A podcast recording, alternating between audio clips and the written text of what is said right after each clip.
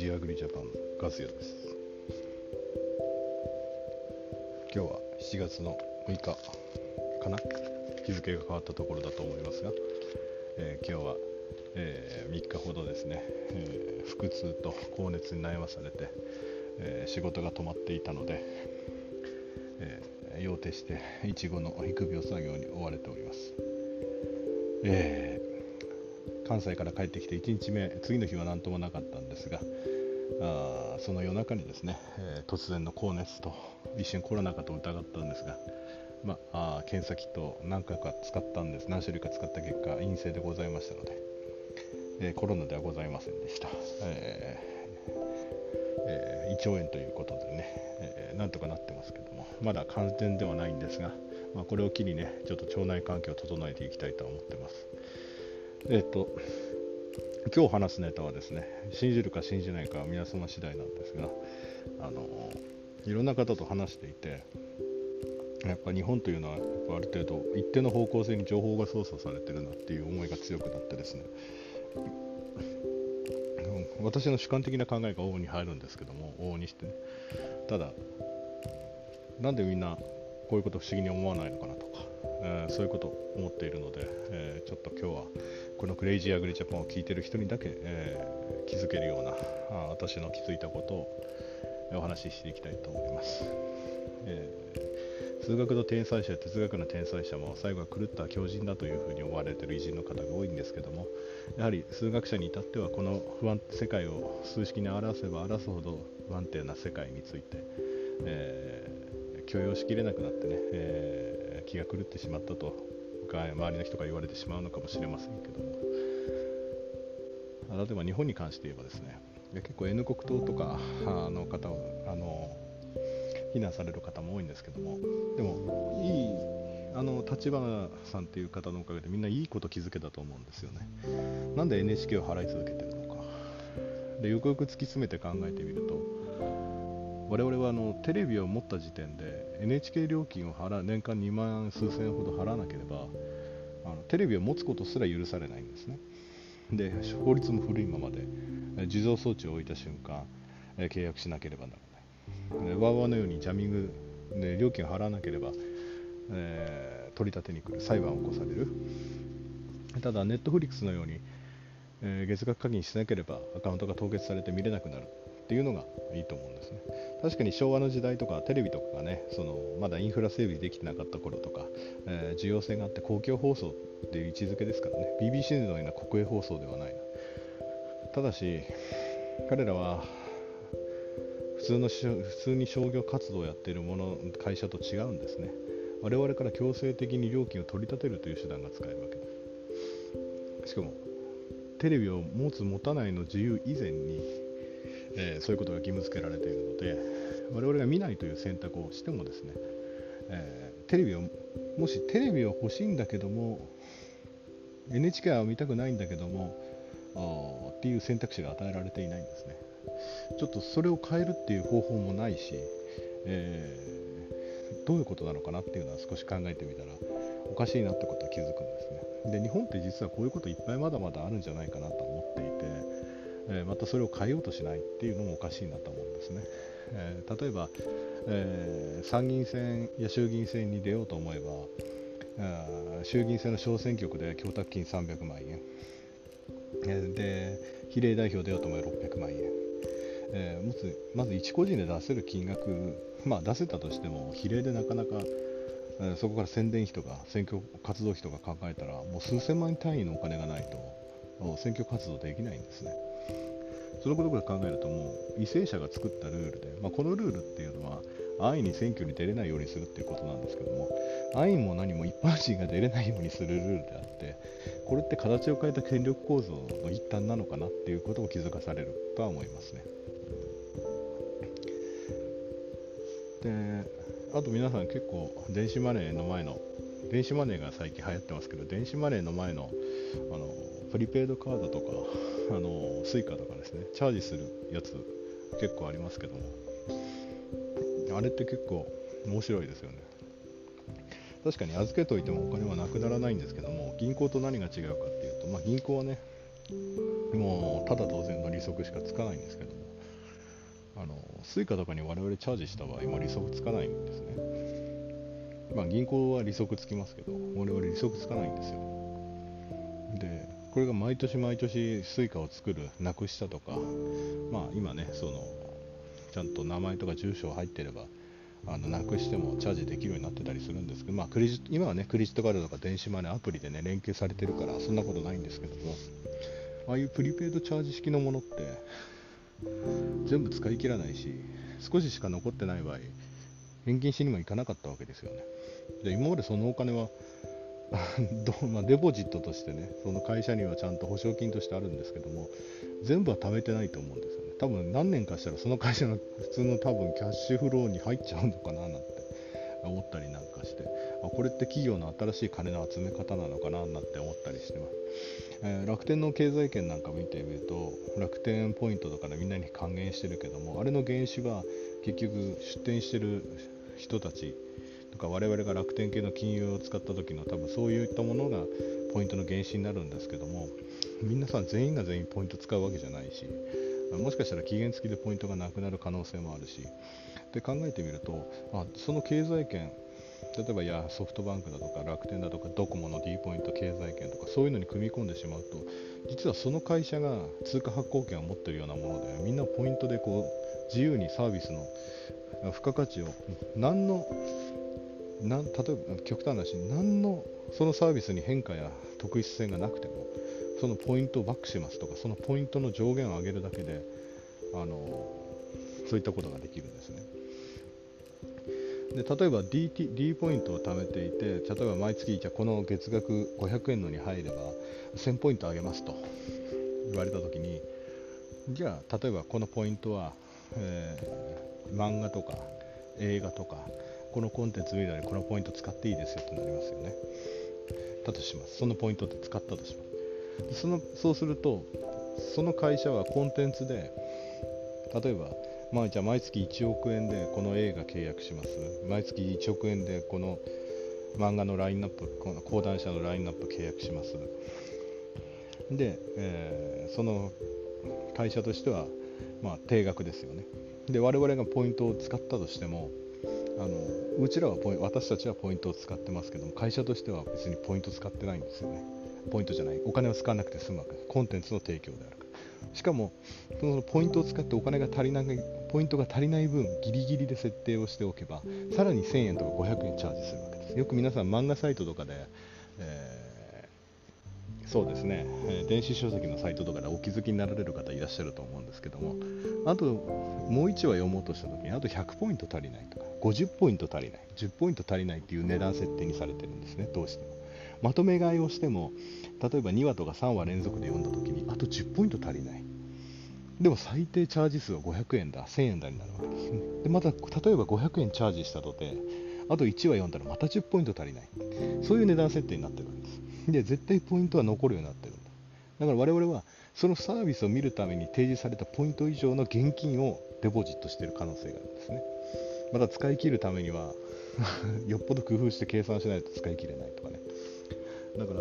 我々は知らず知らずのうちに実はそういったマーケティングのもとに生かされてるんだっていうことにあの気づいておかないとあの一生のうちではねあの毎年何万円とか数万円程度かもしれませんけども一生にしてみればそういったものが1個のサービスで年間数万円かもしれないけどそのサービスを年間5個10個と増やしていけば20万円30万円になるわけでそれが20年で600万、700万と変わってくるわけで、下手したらね、本当30年とか40年電子コンテンツを使っていく中では1000万単位でね、変わってくる人も出てくるかもしれません。私は解決策は提示できないんですけども、実はそういったことに最近、ふと考えを思い合わせる次第であります。いや、本当世の中、あのこういうふうにできてるんだなっていうのは、つくづく、えー、痛感させられますよね。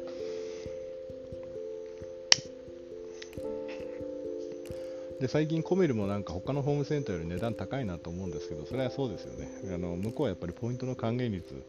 を維持するためとか、あと、あの店舗数とサービスを維持するためにあ値上げをしてるんであって、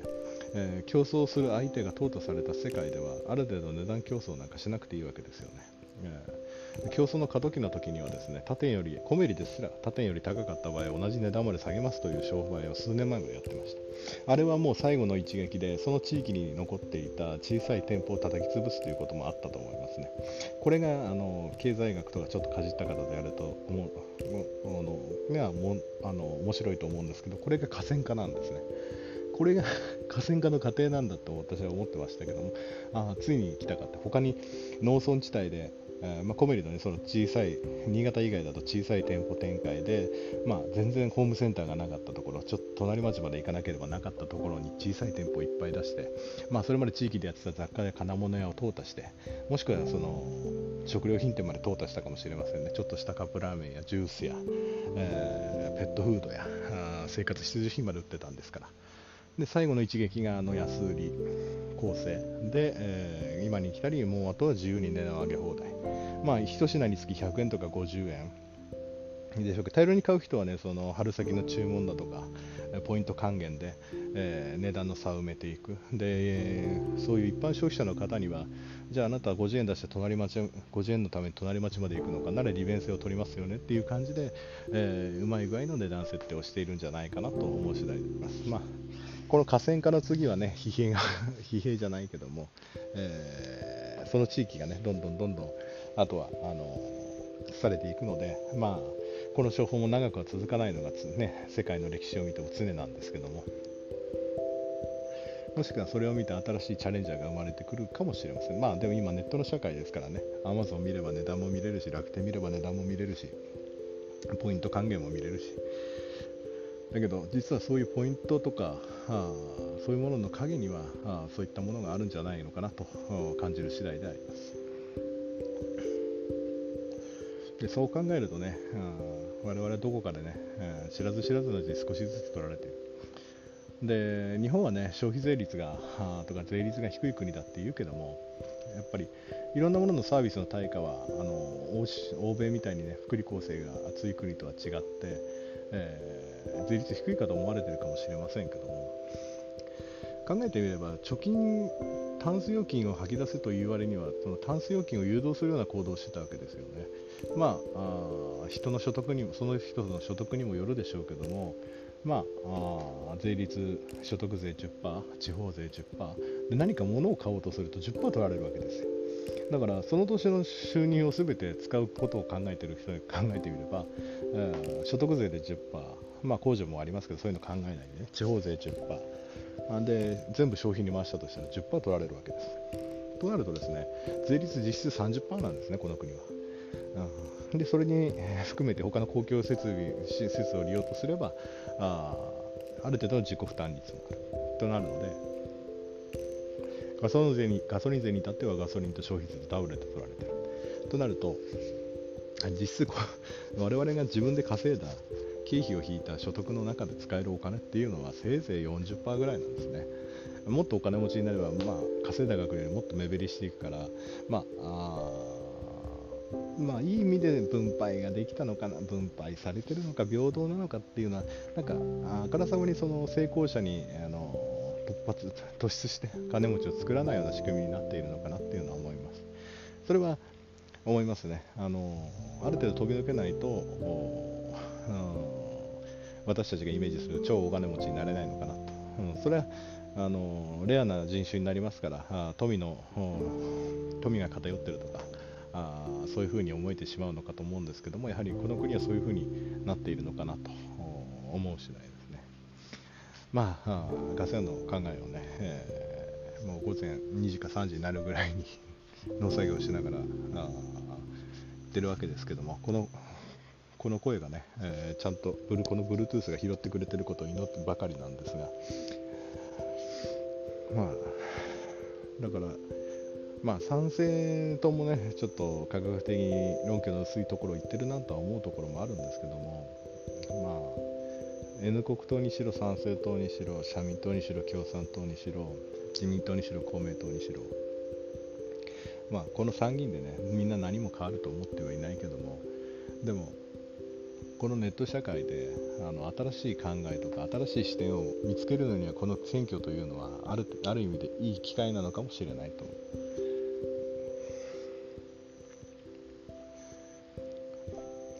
うん、だから今までそれを是としてきたっていうのはやはり日本人全体の罪でもあるし罪というか、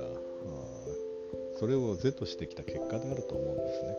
例えばテレビを持つのになんで NHK を払わなきゃいけないんだっていう例えば説明があればいいんですよ。NHK がこうやって、えー、放送技術の革新のために公共放送として担ってきた災害の時にやってきたっていうのをちゃんと、ね、説明して、えー、で内部留保3700億今年の利益400億あると。あそれだったらつ、ね、下げましょうとか。もう意固地になってあんだけ、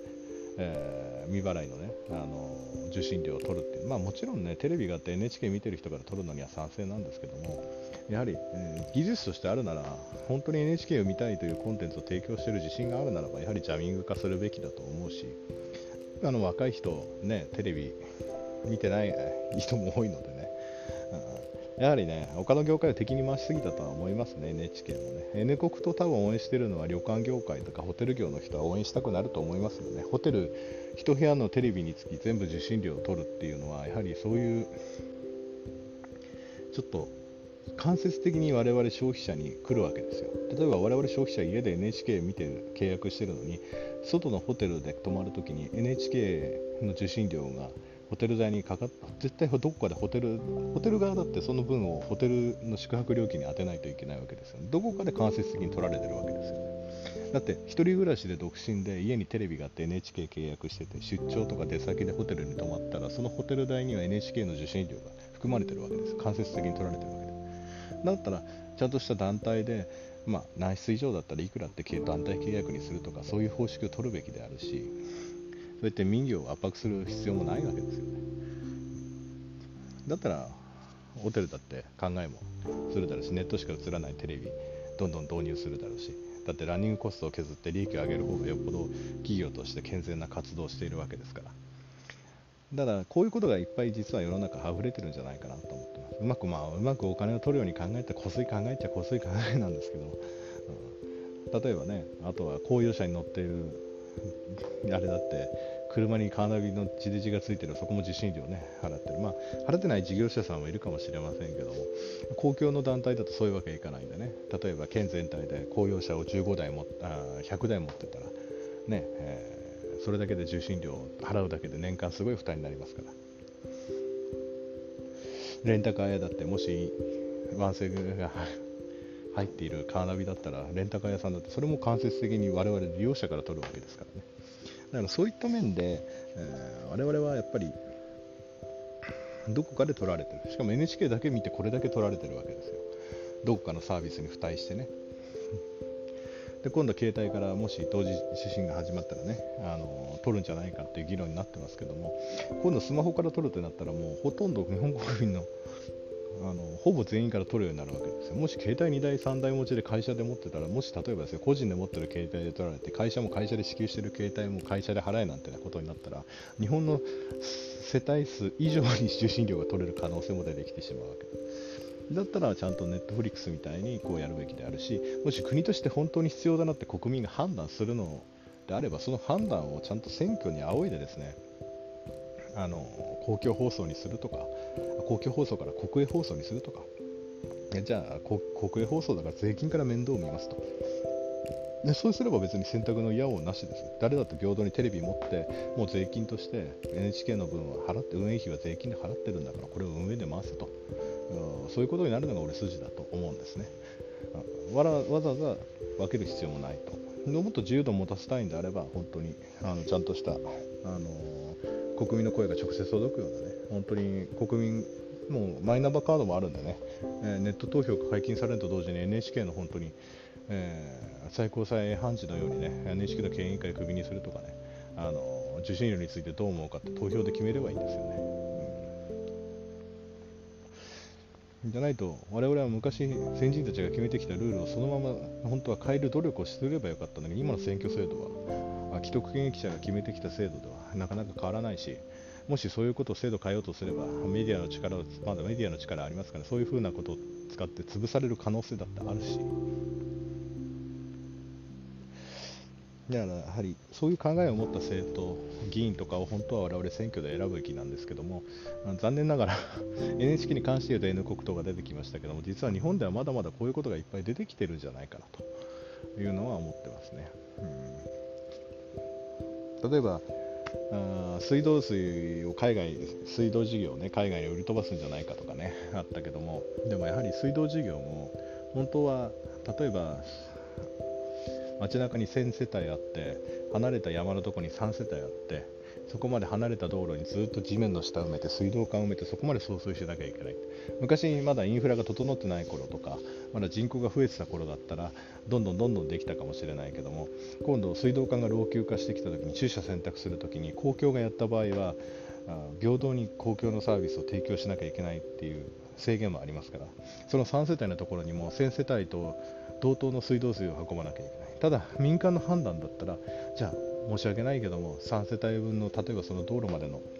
あの工事費を考えたらそこの世帯が今いくつで何世帯あと1世帯か2世帯で終わってしまうって考えたら、うんまあ、60年100年はあれだけどもそこのためにやるのは受益世帯数が3世帯以上に増える見込みがないと思えば例えばじゃあ週に1回給水車で、えー、お水を運びますので、えー、その水着地から水道が出るのを諦めてくださいとかあ例えば市の水道局が作ったペットボトルを支給しますからこれでやってくださいだとか。あ例えば井戸を掘る事業を助成しますからあの水 の水道を諦めてくださいとかっていう選択をしないと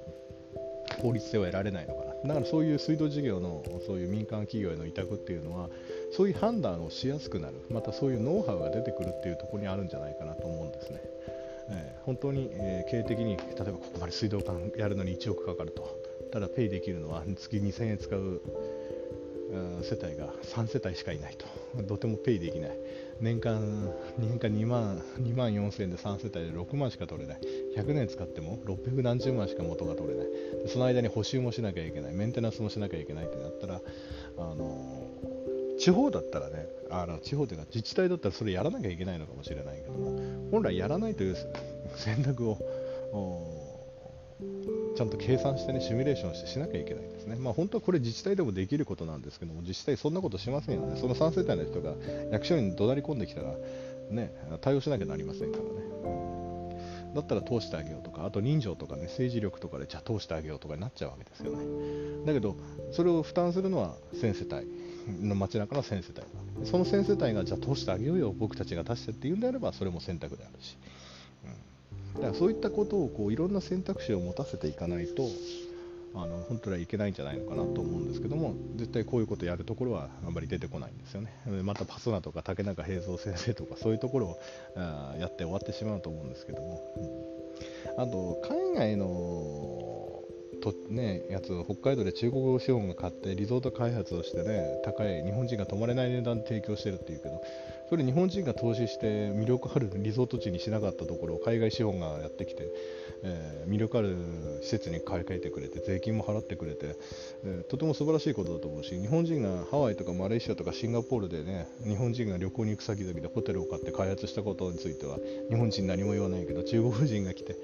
北海道の土地買いあさってとかっていうのに関してはすごい拒否反応を起こすんですよね。でも我々今どこかで私そのなんだろう。中国人とか昔韓国人とか昔日本の方が先に発展しちゃったけどどこかでのやっぱり差別主義じゃないけどもそういうのがあるのかなっていうのは少し思うところではあるんですね。もしこれがヨーロッパ資本だったりアメリカ資本だったらどう思うだろうと。そんなにこんなに中国が買ってきたほど批判しただろう。例えば日本のあちこちの寂れた観光旅館を再生するときに昔はね日本の経済の得意なテレビ局だってリーマンブラザーズが出資してね、潰れそうな旅館を買い取ってですよ。そこを改造して付加価値を上げて売却するという商売ゴールドマン・サックスだってやってたわけですよ。その時にこんなに非難されましたかね。あの潰れそうなゴルフがブームが今ゴルフブームですけどその前のゴルフ場潰れそうなゴルフ場をね外資がお金からお金が持ってあちこちのゴルフ場を買ってまとめ上げて転売してるとかね会社にして転売に付加価値にして転売してるだとか。その時誰か批判しましたがね。そういうことなんですよね。だから根底に私そういうのの中に国防とか安全保障と言いつつも差別主義差別意識がまだ日本人の根底にあるのじゃないかなと思ってます。あと日本の農産物についてレベルが高いレベルが高いって言ってるんですけど本当にそうですかね。我々農民がやってることって本当に他国と比べてレベルが高いことやってるんですかね。それは品種特性じゃないんですか。同じ農作業やってるんじゃないですかね。まあ確かにそのコールドチェーンとかインフラの整備の面でねその生鮮物を回す上でのやつは確かにあの東南アジアとかそういうとこ遅れてるかもしれないですけども本当に日本はそんなに進んでるんですかね。というのを一つ今考えてもらいたいっていうのを思います YouTube で英語で本当に自分のやってる農作物とかパッキングのやつを英語で調べてみてください。本当にえっていうやり方でやってらっしゃるかあの国もございます。本当に日本の農業ってそんなに進んでるんですかね。っていうところを皆さんに問いたい。私が偉そうなこと言ってますけどそんな偉そうなこと言える農家じゃないですけどちょっと俺日本人のそのプライドっていうのが今までのこの発展を阻害してきた。考えるより頭を体を動かせっていうのでやってきたのがこの30年間50年間じゃないのかなと思ってます。だから本当はもっともっと効率化できるところ本当に柔軟に他の国のやってることのアイデアやり方っていうのをまだまだ取り入れる余地があるんじゃないかなと思ってます。本当に今の方法でいいのかな日本人の本当に内需だけ見てていいのかって独りよがりになってないのかこの企画で本当にいいのかっていうのを常に考え続ける農家でありたいとは私は思います。農家をやってる限りはね、うん、だから皆様にも私の考え私の考えをこう非難するの構わないんですけど私の考えも一つ聞いて考えてもらいたいんですね。本当に本当に日本の農業はそんなにレベルが高いのか。本当に日本人はそんなに自分のまあ確かにね自分の国のものが買われるっていうのは悲しいことではあるんですけどもでも自分たちが今までやってきたことをやり返されてるだけやり返されてるってわけじゃないけどでも例えば中国のその資本が日本の水源地を買ったとしても最終的にはですよその水を全部持っていくってことは不可能であるしあのもう本当に水源地で無茶な開発してたら我々だって我々選挙権を与えてるわけじゃないから我々だってちゃんと法律を変えたり条例を変えたりしてですね持ち出しを禁止する法律だって作れるわけですよ。本気になれば国が本気になればですね我々国民本気になれ